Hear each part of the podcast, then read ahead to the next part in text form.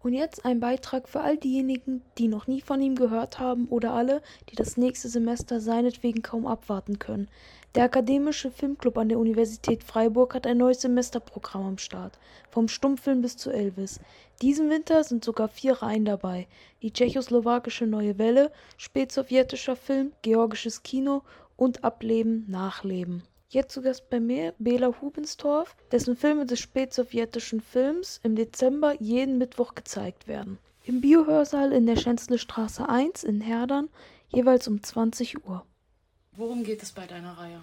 Ähm, meine Reihe, die heißt Vielfalt und Systemkritik, das spätsowjetische Kino. Ähm, da geht es um Filme aus der Sowjetunion und spezifisch aus der Zeit nach Stalin, also ab 53. Und die zeigen alle etwas, was so spezifisch ist für diese Zeit, also spezifisch ist für das System und drücken quasi aus verschiedene Aspekte von diesem Zeitraum. Okay, und was für Filme hast du da jetzt ausgewählt? Ich habe vier Filme und ähm, genau. Der erste ist Wie. Wie ist ein Horrorfilm. Das ist tatsächlich einer der wenigen, vielleicht der einzige Horrorfilm, den es so damals gab.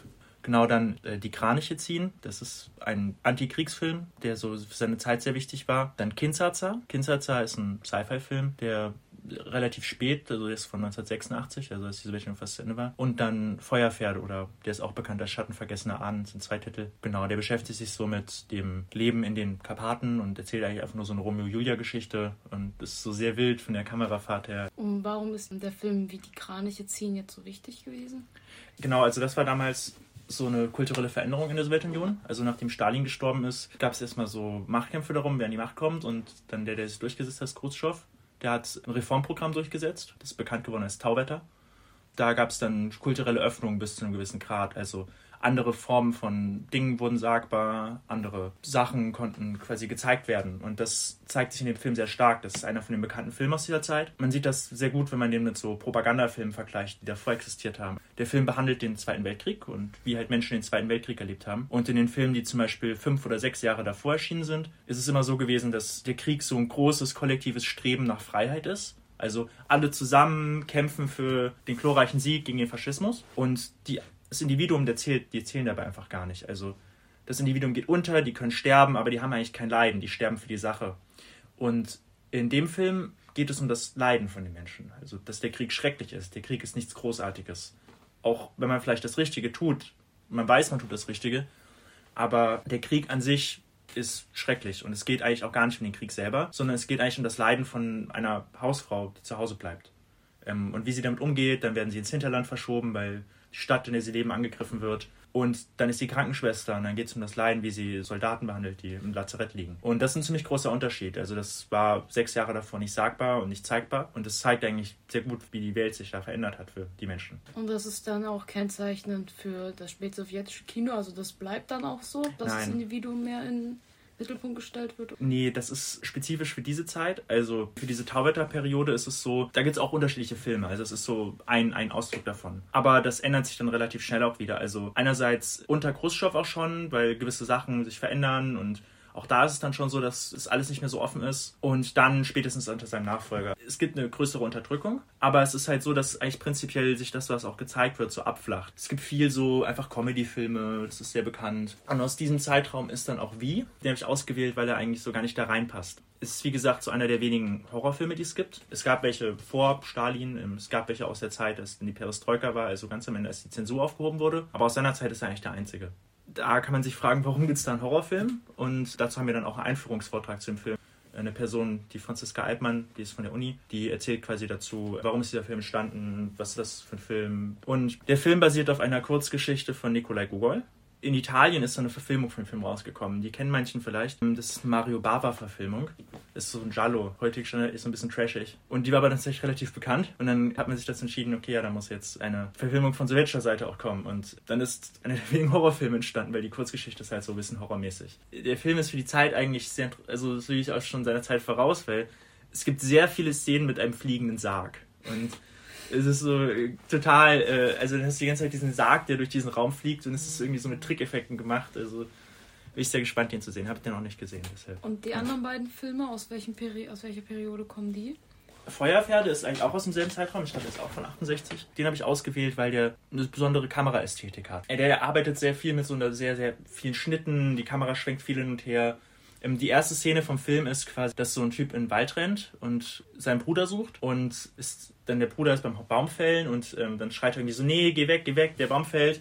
Und dann schubst er ihn beiseite und der Baum fällt auf den Bruder drauf und das wird dann dadurch gefilmt, dass quasi die Kamera von oben auf den Boden zufällt und auf ihn drauf fällt. Und das ist so noch die Szene im Film, die eigentlich so am wenigsten experimentell von der Kamera her ist. Also so ist der ganze Film eigentlich. Und die Geschichte von dem Film ist vielleicht eigentlich gar nicht so interessant, aber einfach nur wegen diesem Kamera lohnt sich, den Film anzugucken. Und der letzte Film, Kinzaza, der ist ähm, so aus dieser Zeit, dass dann so kulturell ganz viel passiert ist und auch also mit dem Film, was so erschienen ist, also der ist von 1986, das ist aus der Zeit kurz bevor die Perestroika durchgesetzt wurde, also die kulturellen Veränderungen, die dann zum Ende von der Sowjetunion geführt haben. Und der Film ist ein Sci-Fi-Film, also zwei normale sowjetische Bürger werden von der Straße teleportiert auf einen anderen Planeten und müssen dann von da irgendwie nach Hause kommen. Und sie sind dann so einem ganz anderen System, was irgendwie ganz für sie irgendwie kurios ist und sie müssen es erstmal entdecken. Also die Leute sprechen eigentlich nur zwei Wörter. Das ist in der Regel immer das Wort Q, das heißt eigentlich alles. Und dann gibt es noch so ein paar spezifische Wörter, die sich immer nur auf Wertgegenstände beziehen. Also es gibt das Wort für Geld, das heißt Shuttle. Ähm, gibt so ganz viele Wörter, die sie sich ausgedacht haben. Und die ganze Gesellschaft ist irgendwie total nur auf so eigenen Gewinn aus. Alle Menschen da wollen eigentlich nur ihren Status vergrößern und ihre Reichweite, ihre Macht vergrößern. Und das zeigt sich innerhalb von der Gesellschaft durch Hosen. Es gibt verschiedene Farben und verschiedene Farben, die halt dann besser sind. Also wenn du halt goldene Hose hast dann, äh, oder eine gelbe Hose, dann bist du besser als jemand mit einer pinken Hose. Und die Person mit der pinken Hose muss tatsächlich sich vor dir niederknien und so ein Geräusch machen, also auch so Kuh. Und das ist halt dann so eine soziale Hierarchie. Das ist für die total wichtig. Also das ganze Alltag auf diesem Planeten geht nur darum, okay, wer muss vor wem niederknien und wer muss vor wem ähm, das Wort Kuh sagen. Das berühmteste Zitat aus dem Film ist eigentlich, da sagt einer von den Charakteren, dass, als, als sie dann die Leute mit auf die Erde nehmen wollen, ist das so, nee, ich kann da nicht leben. Ähm, eine Gesellschaft, die nicht rassistisch basierend auf äh, Hosenfarbe diskriminiert, hat keinen Sinn. Das heißt, man sieht auch schon so ein bisschen noch kalter Krieg, also halt diesen Systemwettkampf, Kapitalismus, Kommunismus.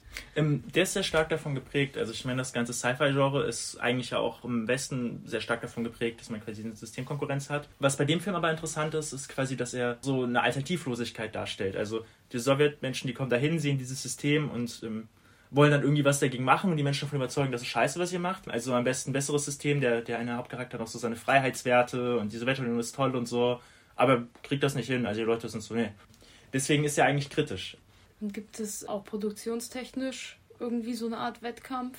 Ich, meine, ich hm. denke jetzt zum Beispiel, man hatte ja diesen Wettkampf mit Wer kommt zuerst ins All und hm. so gab es das auch in der Filmindustrie. Mm, also für die, die Sowjetunion war es sehr wichtig, auf Filmfestivals zu gewinnen. Deswegen gab es dann gewisse Regisseure und gewisse Filme, die produziert wurden, damit sie halt, oder die, die deshalb gefördert wurden, damit sie halt auf Filmfestivals gewinnen. Also gutes Beispiel zum Beispiel Tarkovsky. Tarkovsky hat Filme produziert, die eigentlich immer die meisten von denen haben, glaube ich, die Goldene Palme in Cannes gewonnen. Das ist halt etwas gewesen, was aber immer irgendwie systemkritisch war. Also was Leute daran toll fanden, ist, es so eine ganz sehr nebulös ist, was da eigentlich abgeht. Sehr langsame Filme, die haben so eine sehr symbolische Bildsprache und ich glaube, dafür werden die auch ausgezeichnet, deswegen sind die auch bekannt. Aber tatsächlich ist es bei, bei den Filmen so, dass die innerhalb der Sowjetunion eigentlich fast verboten waren. Also es, es gab verschiedene Klassen von Filmen und je nachdem, welche Klasse du gesteckt wurdest, wurden so und so viele Filmrollen produziert. Mhm. Und die meisten von Tarkovsky-Filmen sind eigentlich in die ganz unterste Schiene gekommen. Also da gab es nicht viele Filmrollen von. Dementsprechend hat der Film halt innerhalb der Sowjetunion wenig Teilung gehabt. Also haben wenig Menschen gesehen, die meisten von diesen Filmen. Und so wurden die halt so ein bisschen zensiert. Also nach außen hin ja und toll und dann gewinnen die halt ihre Preise, ähm, aber innen waren die echt unbekannter.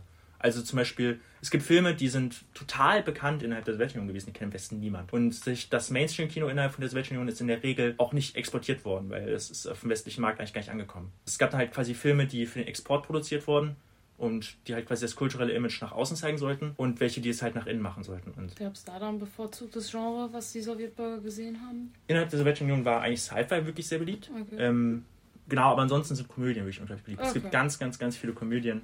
Und hast du sonst noch irgendeinen Favorit dieses Semester, der jetzt in keiner Reihe vorkommt? Irgendein Film, auf den du dich besonders freust? Ich freue mich sehr auf Tank Girl. Den zeigen wir zusammen mit dem AK Feministische Theorien. Ich habe bisher nur den Trailer gesehen, aber es ist so ein, so ein bisschen so ein Mad Max. Es gibt noch eine Oase, wo Wasser ist auf der Welt und die wird verteidigt von Frauen. Und ein böser Firmenvorsteher will diese Wasserquelle ausbeuten. Ja, kommt ins Kino. Ich, ich freue mich wirklich. Das wird ein gutes Semester, glaube ich. Okay, ja, das denke ich allerdings auch. Ja.